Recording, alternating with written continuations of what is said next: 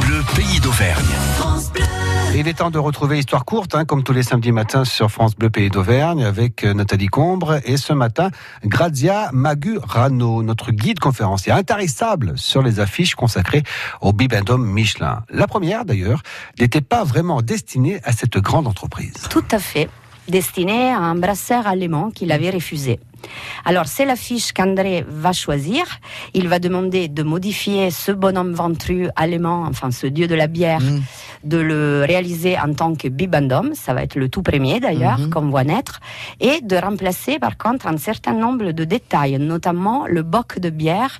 Il est remplacé par une coupe de champagne remplie d'obstacles que l'on peut trouver sur la route, notamment des tessons de verre, des clous. Et évidemment, Bibendum porte un toast, il fait un, euh, comment on dit oui, on porte un toast, oui, absolument. Oui, c'est ça à l'obstacle, puisqu'il mhm. sait que le pneu Michelin boit l'obstacle. Eh Et, d'ailleurs, il porte un toast à ces pauvres convives attablés avec lui qui se dégonflent. On peut reconnaître à sa droite quand même le concurrent John Boyd Dunlop.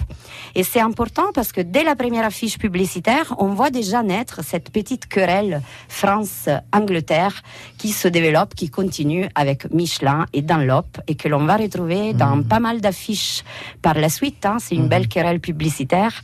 Et on va rappeler également que au galop, avec cette affiche, il démarre une carrière hein, chez les eh mais, mais, quelle clairvoyance aussi C'est extraordinaire d'avoir pensé à tout ça. Ah oui, oui, mais vous verrez qu'ils ne sont pas clairvoyants qu'en termes vraiment de mobilité liée aux pneumatiques, aussi en termes de publicité avec la figure de Bibendum, mais d'autres formes de mobilité ont été abordées par euh, les Michelin. C'est véritablement une saga industrielle magnifique. Mhm. Alors ça, ça n'est pas la dernière affiche, bien sûr, de Bibendum, hein, celle dont vous nous parlez. Ah non, c'est la, toute, première, voilà, où il dit Nunc est bibendum. Il a gardé cette phrase latine de l'affiche d'origine, associée au slogan publicitaire que l'on trouvait dès 1893, qui était donc cette belle métaphore parlante, le pneu Michelin boit l'obstacle. Mhm.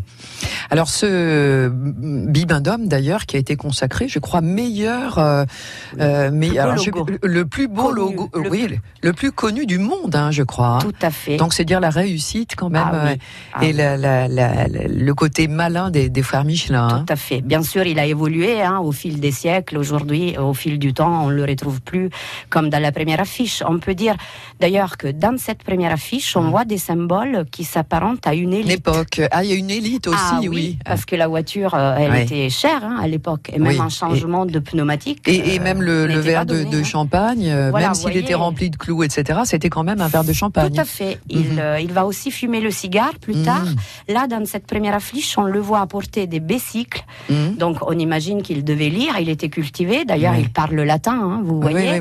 il boit du champagne. Il porte une chevalière. Enfin, c'est euh, un ensemble de symboles qui évoquent euh, quand même une élite. Oui, hein, là, il y a un message subliminal. Hein. Tout à fait. Et vous verrez aujourd'hui, il a évolué, il s'est démocratisé, on pourrait dire. Oui, ça s'adapte à l'air du temps. Tout à fait. Histoire courte à retrouver bien sûr sur francebleu.fr.